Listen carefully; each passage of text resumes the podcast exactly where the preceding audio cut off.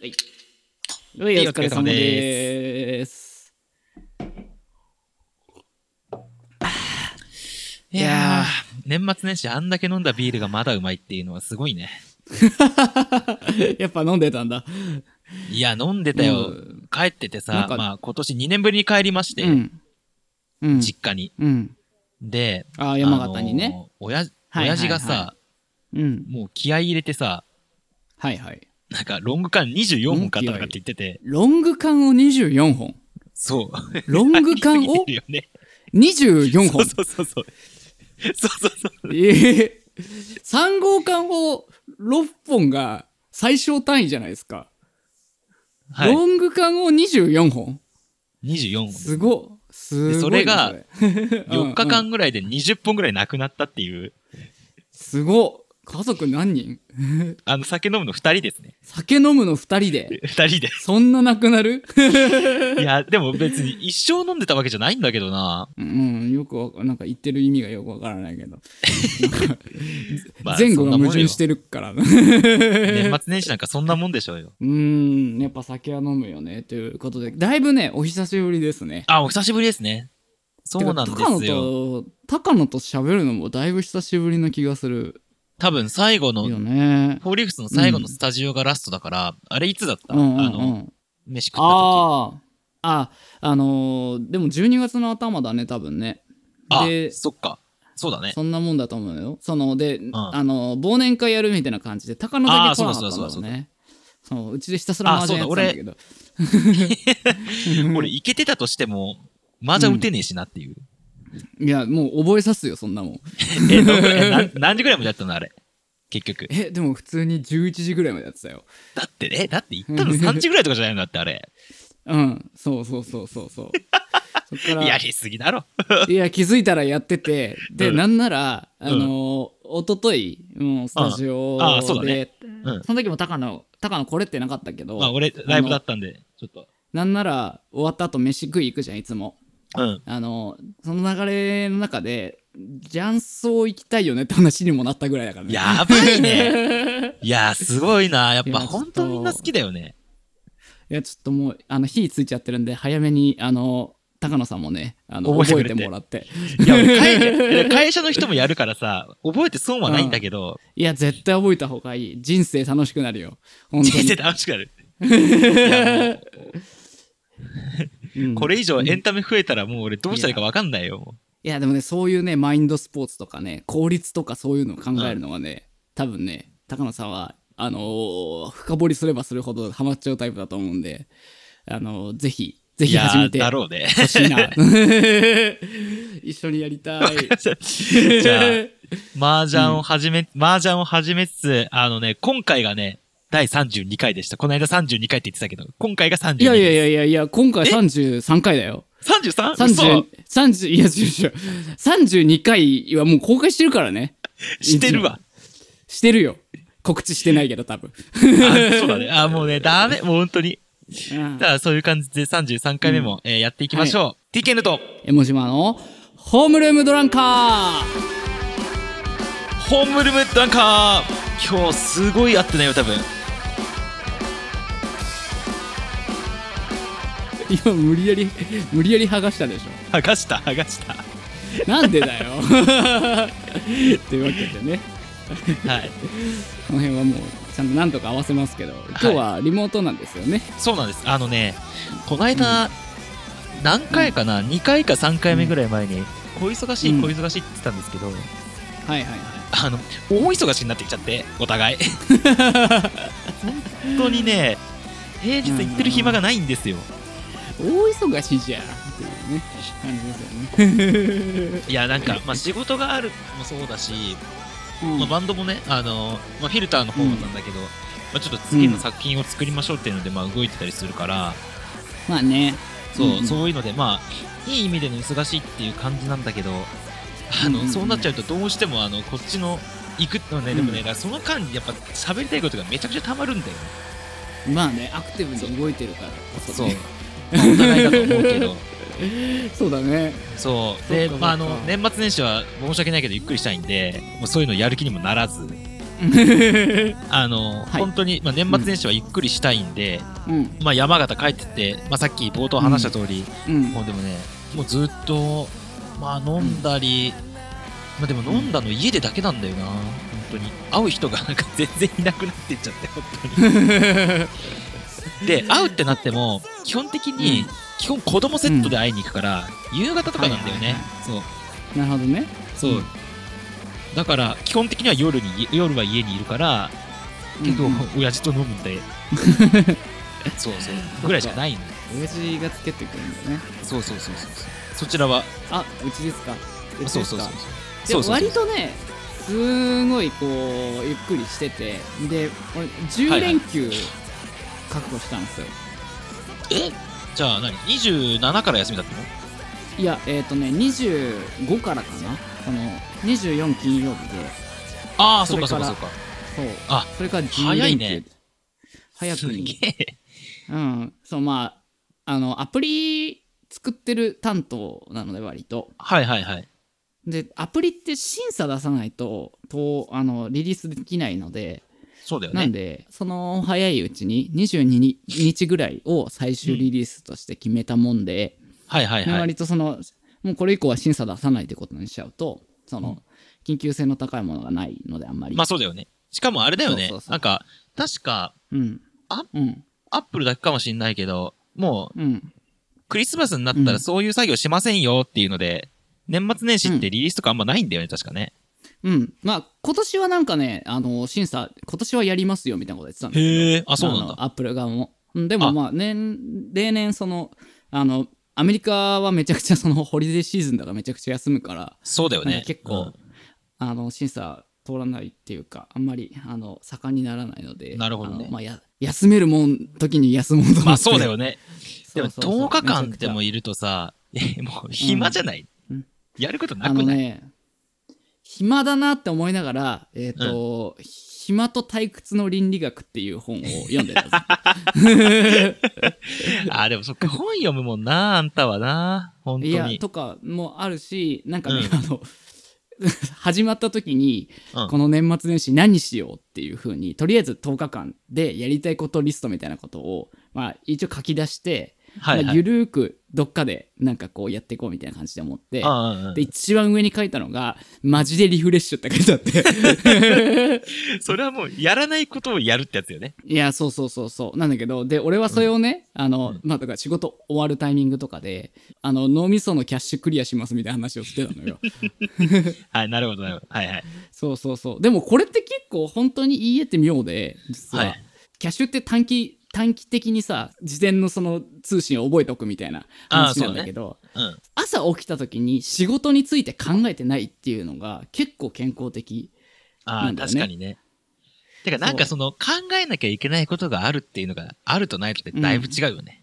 そうそうそうそう、うんなんか普通に仕事してるとさその朝起きたタイミングでもなんか昨日の仕事と今日の仕事とかちょっとなんかうんうん頭にあるんだよ、なんかそれあがあ、わかるわかる。うん。でそれが一瞬クリアされたからはい。あの4月4日出社するときにマジで頭空っぽの状態で出社できていやー、いけるよね。いや、それはわかるな。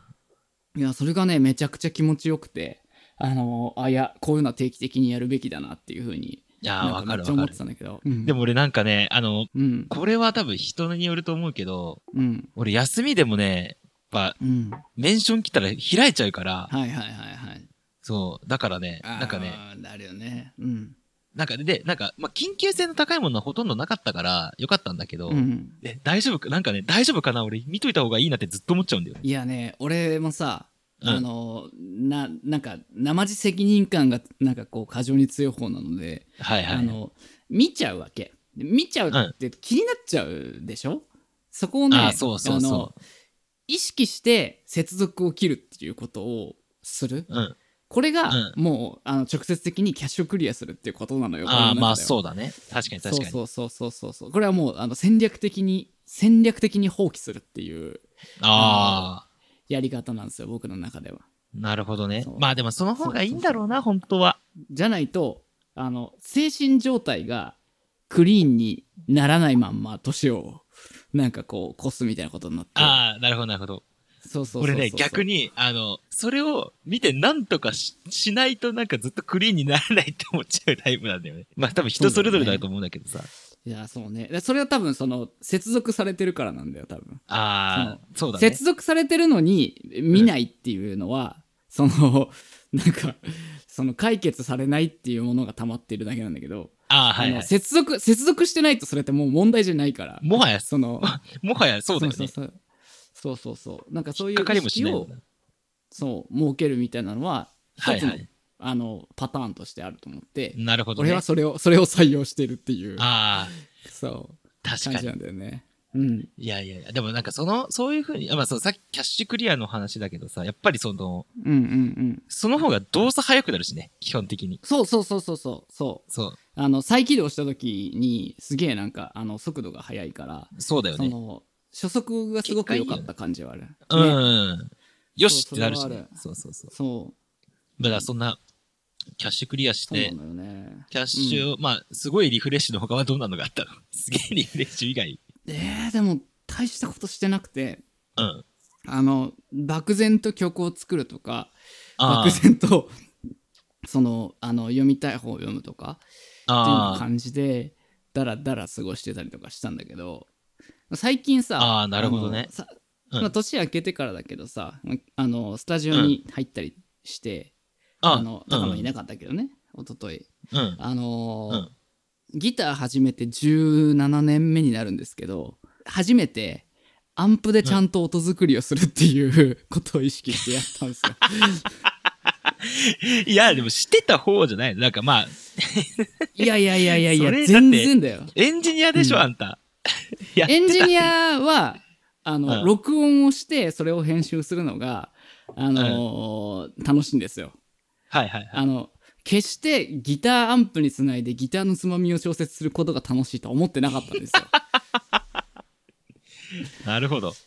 れね、興味の問題なんですよね。うんなんかそこは。え、なんだで、けどなんで急にどうしたなんかね、のうん。あの、なんかわかんない。なんかその、まだその暇だったから、ひ暇とか、まあ、時間があったからさ、はいはいい。ろいろさ、あの、余計なことまでさ、あの、うネットサーフィンするじゃないですか。ああ、わかる。そうそうそうそうそう。で、なんかその時に、いい音ってなんだろうみたいな、なんかね、そういうのがあって、ギターのね。うんうんうんで、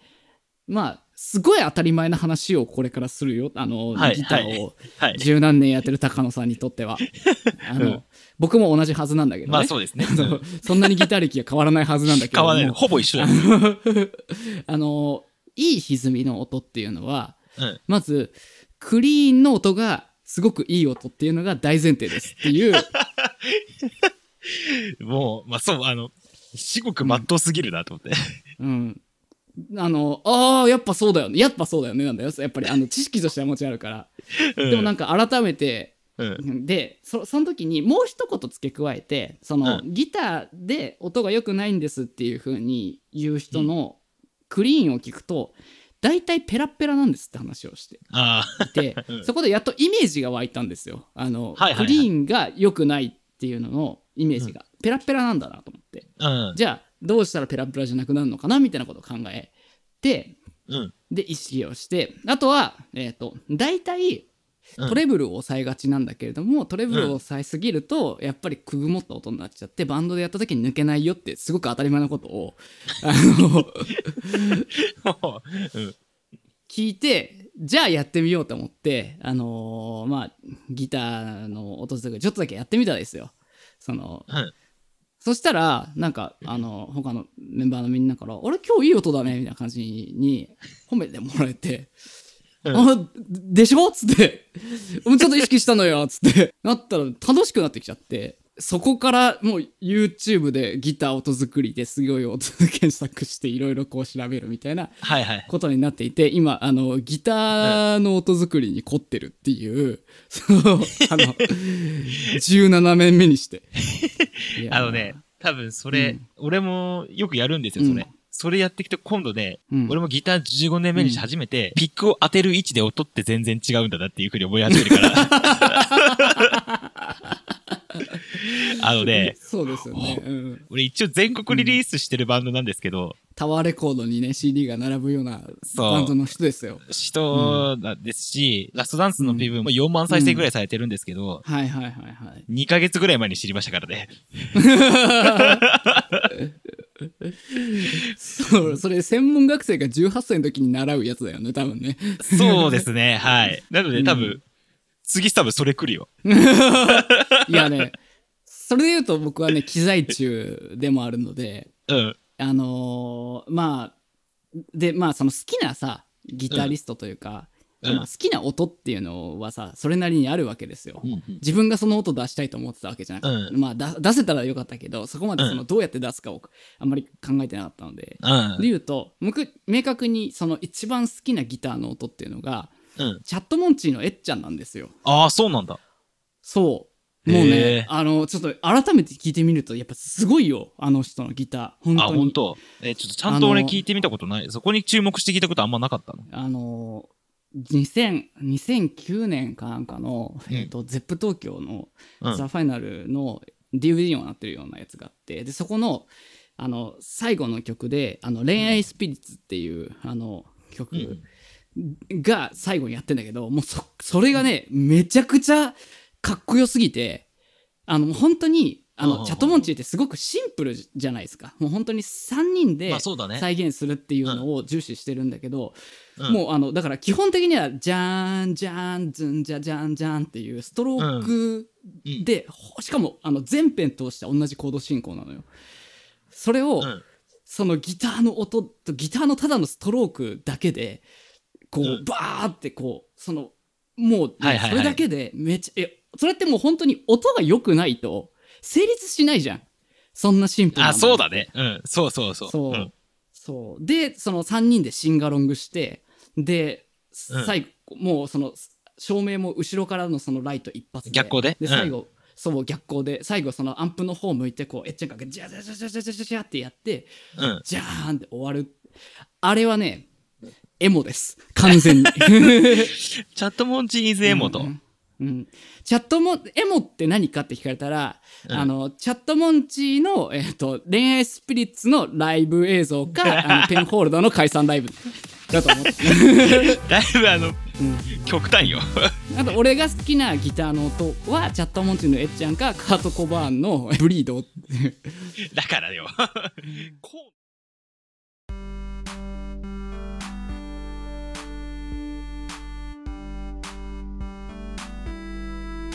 うということでね、うん。まあ、あなたはちょっと先だったけど、どうですか ?30 代。30代になってさ、もう半年経つわけじゃん。もうそんな経つね。特に変わんない特にい変わや、んでなもいし。ね、なんかあの変ねわった29に、29になった時よりは変わったよ。ああ、それはあるね。確かに。なんか仕事もだ自分でコントロールできるようになってきたからうん。なんかそうなるとじゃあ何やりたいんだっけみたいなことをなんか選択してやるようになってきたからはいはいはいはい。やりやりたいことっていうかなんかそういうのをなんか考えるようになった気がするけどね。まあ、不思そうだよね。結構30ってライフスタイルが、こう、うん大きく変わってくるじゃん。その、みんな、それぞれ。うんうで、ん、なん多か分、しら悟ねも、悟もそうだけどさ、まあ、結婚して子供いるっていう感じで、まあ、30になってるわけなんだけどさ、はいはいはい、なんか、ね、何をきっかけかは正直俺もよく分かってないんだけど、うん、なんかね、さ、いい30代になろうと思っ て、俺。おうおうおうなんかね、その、いいの定義そもうですね難しいんだけど、 まあで、ねその中で、俺の中でさ、あの、一個テーマとしてあるのが、まあね、あの、生かしてたいんだよね。変わってないぞあんまり言ってる こと。 変わってない。あのね、そう、あのうんね、基本変わって、てかね、20代の時は、そんなことすらあんま思ってなかったというか、うん社会人になったばっかで、うんいや、そんななんかどうなりたいとかも何も、目の前の仕事するのでいっぱいいっぱいですけど、みたいな。はいはいはい。特に転職したての時とかもね。そうそうそう。そうだからさ、そういう余裕が全くなかったんだけど、逆にそれ、でも30になった時に、今、ハッとして思ったけど、うんある程度そういう余裕というか、を持てるようになっといてよかったなっていうのはまあ感じつつ、生かしてるのその一個の要素でもあるんだよ、その余裕があるうっていう。ねんうんうんうん。なんかね、あのね、うんかっこつけてるとかっていうわけじゃなくて、もっとちゃんとなんかおしゃれになりたいなと思っ て俺。じゃあ、かっこつけてんじゃねえよ。いや、いや違うね。いや別にかっこつけけてないって、うんかっこ、なんかうんうね、んあのね、この、俺の中のかっこつけたいっていうか、なんかおしゃれになりたいっていうのは、うんうんうん。あのね、俺が、その、トーマの、あ、息子ね、トーマの、はい。うん保育園の運動会行きますってなった時に、はい。ボロボロのスニーカーとかで行きたくないわけですよ。はいはいはいはい。なんかね、おしゃれになりたいって、あの、何、ブランド物で着飾りたいとかそういうことじゃなくて、おしゃれっていうよりかは、なんかね、清潔感だね、やっぱね。そう。清潔感。ああ、清潔感大事ですよね。そう、ん、で、なんだけど、あの、かっちりしすぎてても嫌だし、うん。所ジョージさんみたいな、あんな感じになるのもちょっと、いや、それはそれでちげえしな、みたいなあ。あ、なんか、あのー、半端親父みたいな感じに見られちゃうのもあそうそうそうそう嫌みたいな。はいはいはい。なるほどね。もうなんかこじらしてるんだけどさ、基本的に。こじらしてるね。ずっ そうとこじらしてる。30にして、こじらせ出したぞって話をしてるようにも聞こえる。そうそう。あのね、まあ、そうなってくると、うんやっぱね、あの、いいものってちゃんとした値段すんだなっていうのが、そうですよ。あの、今まで、うん。あの、ついさ、2年ぐらい前まで、うん。山形版セカンドストリートみたいな店があるんですよ。山形版のセカンドストリートね。そう、あの、お宝中古市場っていう名前なんだけど、あのー、それは相模原にもありました。あれあるっけあ、そうだ、あその話したありね。ますよそう大好きおたちゅうねだった高校生の時。 おたちゅそう俺、おたちゅうで、オタ中学生じおた、あ、そう、おたちゅうがおたちゅうに行ってたんだけど、みたいなもんでゃん、はいはいはいはい。で、。俺、オタチューンで5000円ぐらいのなんか何年前のやつみたいなアウターとか買ってたからさ、はいはいはいはいはいはいいや、。そりゃ、そりゃあかんよと思って。あのね、あの地方のさ、あの、中古系のショップのさ、がもう、僕はもう大好きで、もうあの、雑感。 雑、あ、でもね、じ、地味になんかあの、ちょっといいやつとか置いたりすんじゃん。あるあるあるあるある。そうそう。だからもう、 うん。そん、そんなんじゃダメですよ、高野さんと思って。いや、うん、そんなんじゃダメですよ。そう。ちゃんと。で、ゼミを行ってあの、ノースフェイスの3万のアウター買って俺。はいはいはいはい。やっぱね、でもそうすると、それをきっかけに、うん他もちゃんとしようとかって思うから、いや、めちゃくちゃわかるわ、それ。うん。うん。やっぱね、 で、やっぱ、それなりの金額、でもそうするとなんかね、やっぱ、こ、うん。気持ちが明るくなるというか、やっぱり、いいやいものを持ほつんと。、ほんとそうなんだと思うんだよね。うん。なんか、なんか、俺、ちょっと前に聞いて、あ、いいなって思った話があって、その、女性が下着屋さんにいた時に、うんあの、店員さんに言われた言葉っていうのがあって、うんその、下着って基本見られないじゃないですか。はいはい。その、その、いい下着とか、可愛い下着とかを身につけても、誰も見ないからどうしようって思ってる、みたいな感じで話した時に、その店員さんが、下着を一番見るのは自分自身なんですよっていう話をしていて。ああ、はいはいはいはい。そうそうそうそうそうで確かに。多う分、ん。さノースフェイスのその3万のやつをう着んてたとしても、あの、うん自由の4000円のやつを着てたとしても、うん一番見るのは自分でで、うん他人から見た時にそれが3000円なのか3万円なのかってわからないけれども自分だけはわかるわけ自あ分あ、は確かに。確かに確そかのに。 3, 3万の服を着ているっていうういんうことが自分で一番痛感するわけだから、そうんそこに金がかかってるっていうのは程度にはよれある意味自己肯定感を上あ、げそうるものだっいたや、り そうそう、そこなんだよねそうそうそう。そういや、やっぱね、それから、そっから派生して、うん 俺なんかやっぱその全体的にみんなに気をつけようと思って、この間は、初めて男性用のオールインワンゲルっていうの買って俺。ち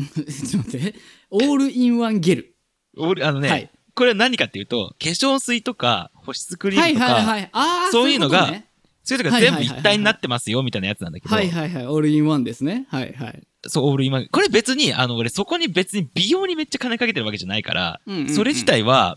別に1000円しないぐらいなんだけど、うんうんうんやでもむしろねそういうのオールインワンなんてなんか割とそのなんか楽できるタイプの商品だもんね多分あ、そうそうそう。そう。うんうんだけど、今までそういうこと全く気にしなかったし、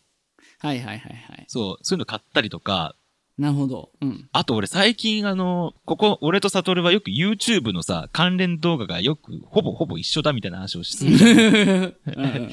好みが ね 興味、興味関心がほぼ、あの、同じ多分、あの、セグメントに入れられてるじゃん、ここ。そうね Google からしたら。 先生のねそうそう。うんうんだけど俺さ、最近見てる動画俺、ドライヤーの仕方だからね。あのね、ちなみにね、それはね、俺の関連動画にも出てくるよ。出てくる。 なんで、畜生 何をどうまって畜生なのかなんだけど、まあでもやっぱそれだけね、うやんっうんうんぱき、やっぱそれはやっぱきっかけね、そのやっぱノースペースのアウター買ってからなんですよ。はいはいはいはいはい。そう。ちょっとこの1年でちょっとやっていきたいので、あの、会う人ちょっとみなりを見てていただきたいです。そう。みなりを見てていただきたいっていうのはあれだけど。 それ自体はなんか共栄心みたいな感じがちょっとあるけど。まあそうそうそうそう。そううんでも単純にちょっといい服を着ることで、あの背筋がちょっと伸びるよね。あイメー、ジそうそうそう。そう。なんかね、やっぱしゅピンとするとういうかん、。うん。そんぐらいのそうなんかね、ことだったらね。いいちゃんね。としたそうやっぱその、それこそやっぱ自己うん肯定感上がるし、なんかやっぱね、やうっんうんぱそう考えると、うん。いい身なりしてる人ってみんなポジティブだもんなって思うもん。うん。なんか自信があるみたいなこと自信あるように見えなんる。かそう多少の裏付けだよね。そうそうそう。だからそうそいうのあるんな感じで、やっぱちゃんといいものを選んでいくっていうのをやっぱやっていきたい2022年なので、はいあの次までにこの録音機材をなんとかし ます。リモートで撮るときに高野さんの音だけ悪いっていうのは、そうそうそう。みっともないので。てか、あのね、あの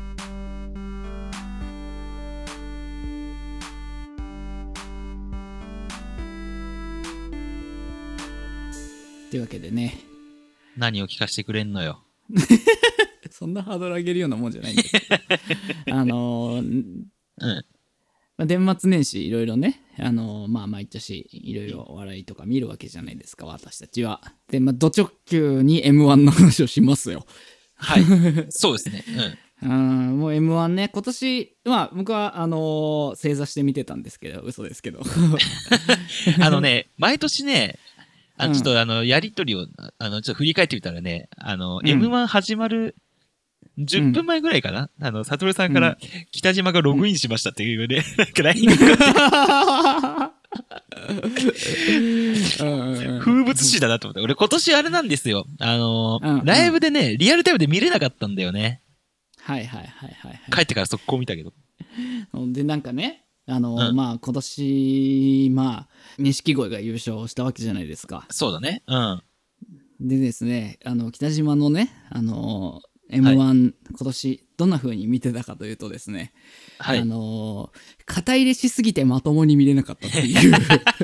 感情が、感情 入り感すぎて。情が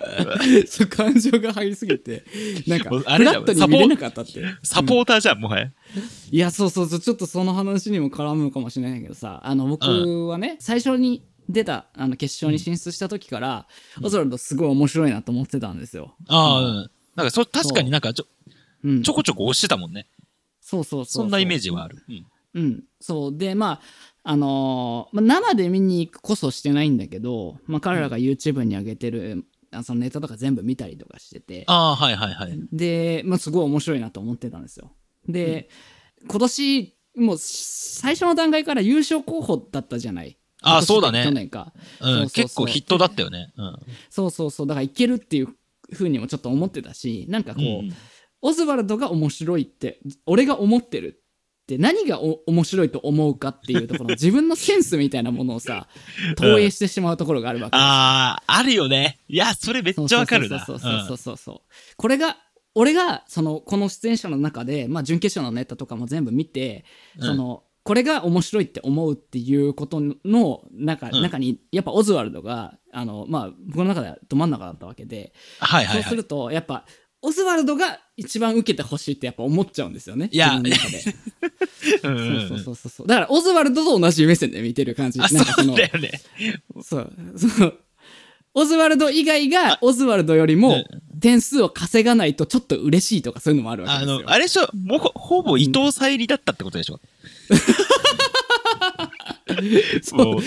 そうだね。お兄ちゃん頑張れの感じだったね。そうでしょそ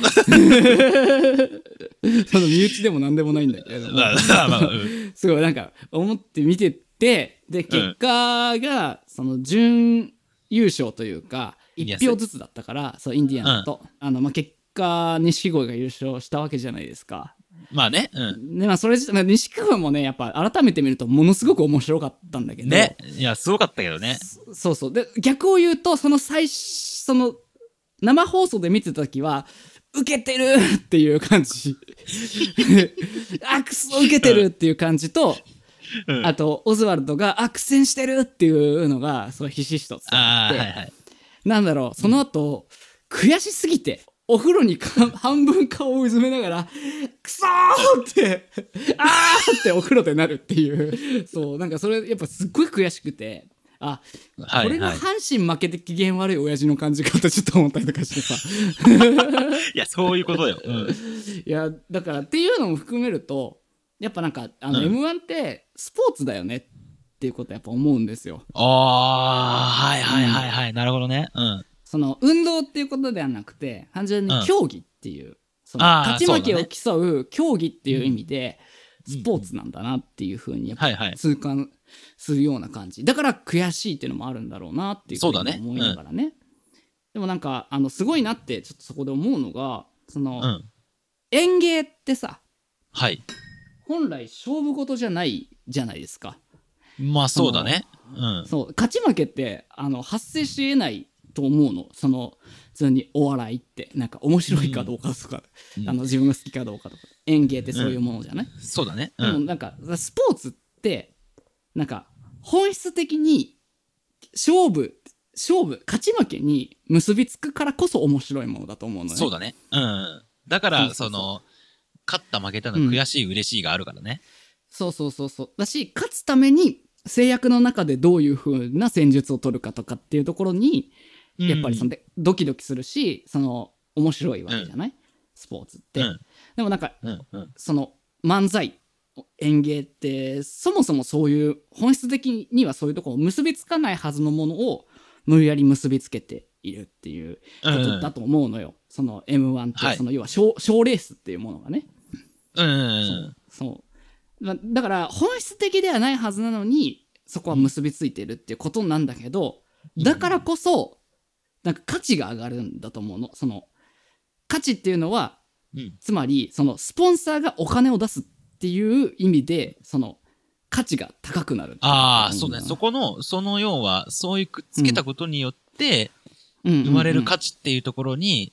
やっぱちゃんとお金を払ってくれたり、その価値イコール、そこがうん何かすることで得られるものがあるみたいな部分で、やっぱスポンサーっていうのはつくもんねそう。うん。そうそうそうそうそうやっぱそのだからテレビ番組のエンターテインメントとしてスポーツにすることによってその価格が急に上がるわけじゃないですかああ、そうだね。そうそううんだからそのなんか大手企業があの、うん広告費を出すぐらいに価格が高騰するわけじゃない、いや、そうだよね。やっぱ、ってことだっうて、んそこに価値があるイコール、そこに人が集まるからね。うん、うんうんうん。そうそうそうだから勝負ごとにした途端に人が集まるようになるっていうことがうん乗っかってるっていうことなんだなって思うんだよね、うん。だから新進気鋭の、 えー、と若手芸人10組の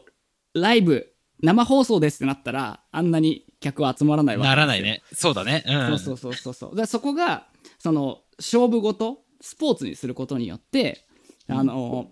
3回戦のチケット代も3500円ぐらい高騰するっていういや、そんなすんだ。と すかげえな。うん。生放送であんだけのスポンサーがつくっていう、えーうんまあ、ビッグビジネスになるわけなんですよね。そうだね。うん。そうそうそう。で、例えば、それがスポーツだったら、そもそも勝負事だから、うん。あの、規模で言うと、全然5万人とか集めたりするわけじゃないその試合あーをそうだ見ねるために。うん。うん。で、だけど、本来園芸ってさ、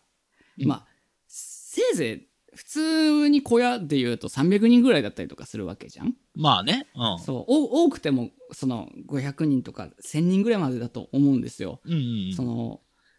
う。なんんか千じゃ人ないおと笑いでいたらすごいよね。すごいことだよね。うん。っていうのは多分空間的な制約があって、まあ、つまり本来園芸ってそんなにお金が稼げないっていうかあのビジネス規模としてはそのスポーツとかと比べたら10分の1とかそんなもんになるまあっていねう。ふううんな。ものではあったりするわけじゃないうん。でもそれを勝負事と結びつけてテレビ番組として出すことによってほそれまで、あの数百人の小屋でやってた人たちに対してビジネス的にもビッグチャンスがあるっていうことああ。で言うと、んんそれってすごく功績だと思うわけですよ。そうだね。なんかそうやって聞くとすごいことだよね。あれができた、あのイベントができたっていうことは。そうそうそうそう。うんだし例えばねその演芸って言ったら、そう落語とかもあると思うんだけどうんうん要は『笑点』ってあの落語スポーツっていうか落語ですらないんだけどそのうん落語家に、えー、と新しい大喜利っていう競技をやらせるっていうことでそのああ、確かに確かに。落語家が社会的な地位を上げるとかなんかそういうところにつながっていてそれはもう男子師匠が「あの笑点」は俺の作った一個の作品だって言ってるぐらいなんだけどああ、そうなん だ。おじいちゃんが座布団を取りっこするっていう競技に変え てお茶の水を取りっこするようにまあ、そういうことだよね。うんそうしたことでいまだに落語っていうものがその大衆演芸としてあのちゃんと地位はあるわけじゃない残り続けてるそうそうそうそうみたいなこととして成り立ってんだなーってことをなんかねその功罪というか なんかあー一種のその歪みというかまあでもいいことも悪いこともあるみたいな感じうん。のまこあとでね。うん思ってでやっぱスポーツだなーって思っているからこそだからこそはいはい。ルールがフェアであってほしいってやっぱ思っちゃうんだよね。まあ、そうだね。いや、そそれはそうだと思う。そうそうそううんそれがあうあることによって、うんその制約の中でどうするかっていうところに、面白さとかっていうのがあるから。そうそうそうそうだ真剣勝負をするんだったらルールがフェアじゃないと納得できないって思うんだけど、うんなんかそこがだからこそこれは漫才なのかどうかとかっていう議論が出てくるような気がするんですよ。ああ、確かに確かに、そうだね。そうそうそれはある。漫才っていうルール制約の中でやってたんじゃないのっていうふうに言う人たちもいるし、例えばあの準決勝とかまでのそのなんだろうな、ね、若手芸人がそのそのスポーツに対しての技術を研鑽して本当テクニックとかを磨いてやってきたものが、あのなんつうのかな決勝になった途端にやっぱ審査基準が全然変わったりとか審査する人間が全然変わるとかってことがあるわけじゃない。そうだね。でなんなんかもう俺はもう本当になんつうのかなあのなんか斜めに見ちゃったから当日はね、はいはいはいは い。そうそうそうだからおじさんの審査員がおじさんのネタを見て笑うの当たり前じゃんってちょっと思っちゃったりとかするわけああ、確かに。乗っちゃうもんね。そう若手のセンスいいネタっていうところと、あの同世代なんならちょっと上ぐらいのおじさんがバカやってるっていうのってうん。あのそれはおじさんの方が共感するよおじさんが審査してんだからってちょっとい思や、っそうただりとねか。するいけどもや、確かに確かに確かに。うんそうなんかちょっと思っちゃうからなんか技術を磨いて、その若手がその切磋琢磨してたものにをがその結局おじさんたちが審査しておじさんが分かるかどうかって話をそその土壌で審査されちゃうと最後の最後でルールひっくり返されてるような気持ちもちょっとあるというかああ、確かにね。そうそうそういやー、それはあるな。あ確かそに、うその、そうそうそうそうそうで、そうだよね、うんそのなんかその、それがまたスポーツじゃないところがね、スポーツだったら、うんこれっうてん、それこそやっぱりあの、うん極端な話、若い方がやっぱりその、うんうん戦術的にもいろんなことができたりするし、有利になったりうんうっんうて、んそれは同じルールの中で戦ってるからうんこうんうそんうんね。うんうんただそこになんか、その、未知の力というか、うんうんうん共感みたいなものがあると、やっぱり難しいうんうんうの。んそれがやっぱりそのう、ん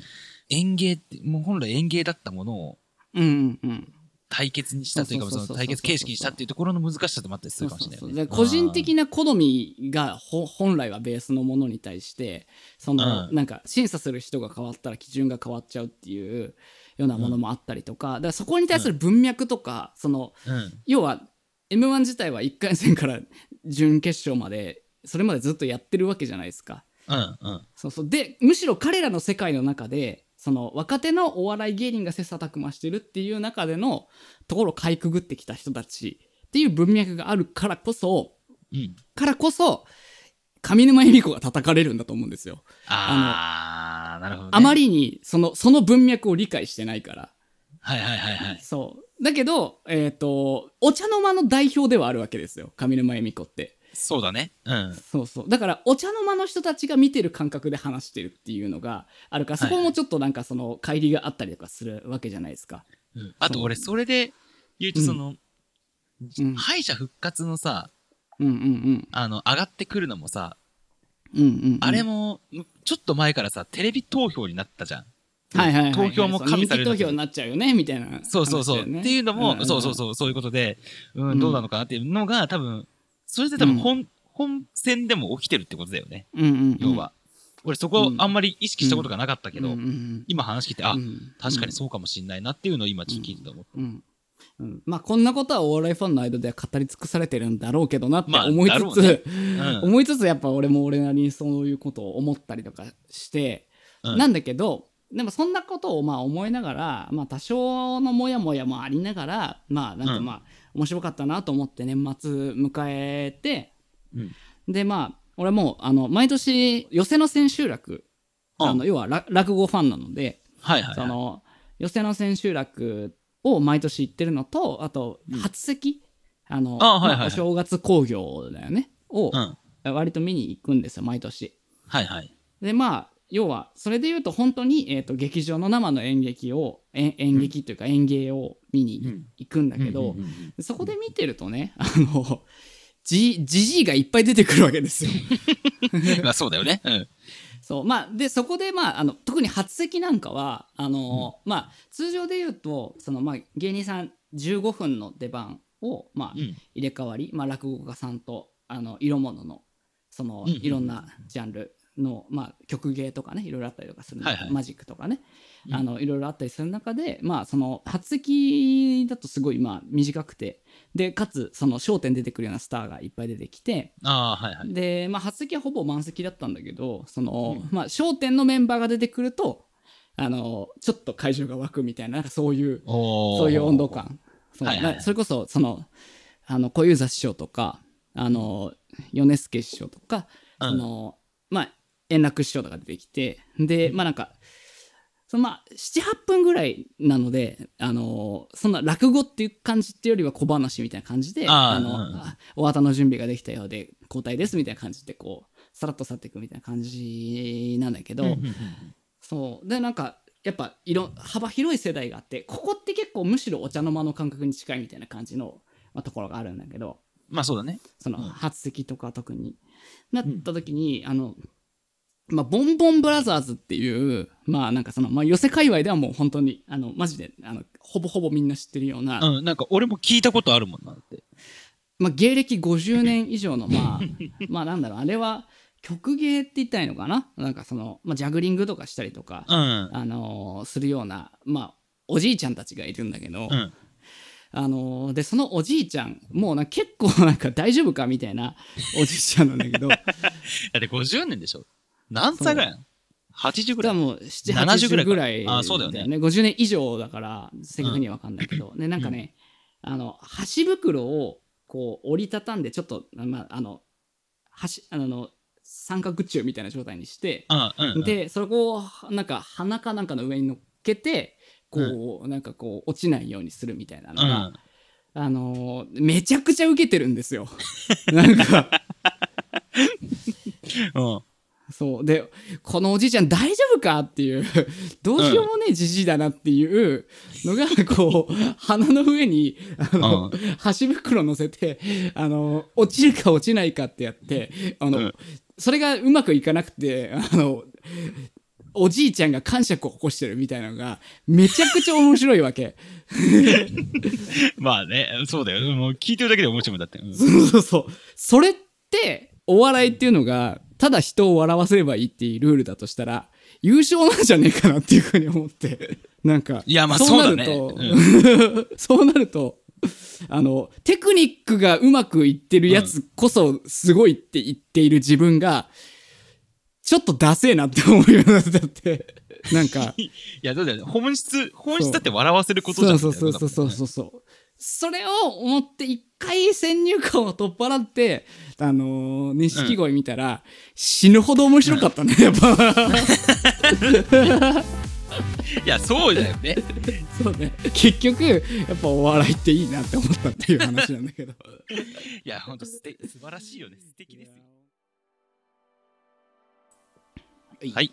エンディングです。 エンディングです。いやー、なんかやっぱり溜まってると、やっぱスラスラ、俺は出てこなかったかもしれないけど、やっぱ喋りたいことがいいですね。喋りたいことをね、こう、ねまあでも、逆に喋りたいことがあって、喋りたいこと聞いてくれるっていう人がいると、逆に、プライベートで人の話を聞けるようになるなって最近思って。いやー、でもそれはね、あるよね、本当に。あのーうんこの人こういう話してんだろうなっていうのを考えながら聞くよね。うんうんああそんなあるうん、うん、めちゃくちゃ僕は思う。だからそれ、うんあの、そううんやっぱ営業としてやっぱり一番よく思うのは、人の話は最後まで聞く、聞いてから話すっていうのをすごいなるほどね意識してから、もう、あのああこれ明らかに違う方向に行くなっていうこと以外は全部ちゃんと聞くっていうようにしてるから。あなるほどねそっそかう人の話を聞くことちゃんと仕事としてるとねやっぱそこのとこはプロフェッショナルですよねいなや、んかでもなんかそうなるよ。なんか、てか逆にや嫌じゃないなんか、その、途中でなんかうんうんうん入ってこられるの。いやだからそれで言うと本当によくない癖だけど俺はだからその喋っ喋りたいことがたまってこうやって聞いてくれる人がいない場合に分かってくれなそうな人にも喋り出しちゃうんですよ。いや、でもそれはもう仕方がないよ。それおもらししちゃうわけなん ですよね私ね。ああ、でもそれで言ったら、その、そういうことをやってるわけじゃないけど、あのうんー、なんかね、個人的にブログを書いてる人がいるって言ってて、え、それもっとやったらいいじゃないですか。その人サッカー、あのい一つのチームのファンなんだけど、うんうんうんえ文章上手だしやったらいいじゃないですかって言ったら、いや、もう僕のは本当排泄行為なんで、うん出ないと やってやんないんですよ、みたいな。あ、そういうこ、おもらし、そういうことかと思って。 確かにあ確かにそうそれすごいなんかピンとくるななんかそうそうそう本当だからおもらしを人にかけてるから あのぶっかけってことですか あそうぶっかけなんですよねそそれをいやなんかこういう場でその、うんそういう好きなことを喋っていいですよっていう場とかその好きな人ことを喋れる友達と喋るっていうこと以外の時におもらしをしちゃうと、それは完全にぶっかけプレイになっちゃうわけであのうん。そうだからねうんぶっかけで捕まる前に、あの、俺、俺で言ってくれば、ちゃんちゃんとあの、俺あうんの、吸水性のいいおむつなので、本当にひどいねあの、おむつの処理には慣れてるので。そうちょっと待って俺幼児だと思われてるもしか してうん半分ぐらい。 俺対等な友達でいたいんだけど大大丈夫です、大丈夫でこいつはほっとくと思わらしする乳幼児だと思われてるっていう感じなんですかね。す。おむつとあの、ウェットティッシュ持って、あの、常に歩いてるから。うんまあ、それで言うと会社の同僚にはそう思われてる可能性があるなってちょっと思ったん ですね。でもそんなおもらしラジオをね、今年もうんうね、んはいや、っていきつつ、今年は50回いけるといいですね。そうですね。はい、 はい、そ頑ん張なり感ましじょう。で、ははい、い、頑張りましょう。お相手は TK ヌと。山島でした。はい、バイバイさよなら。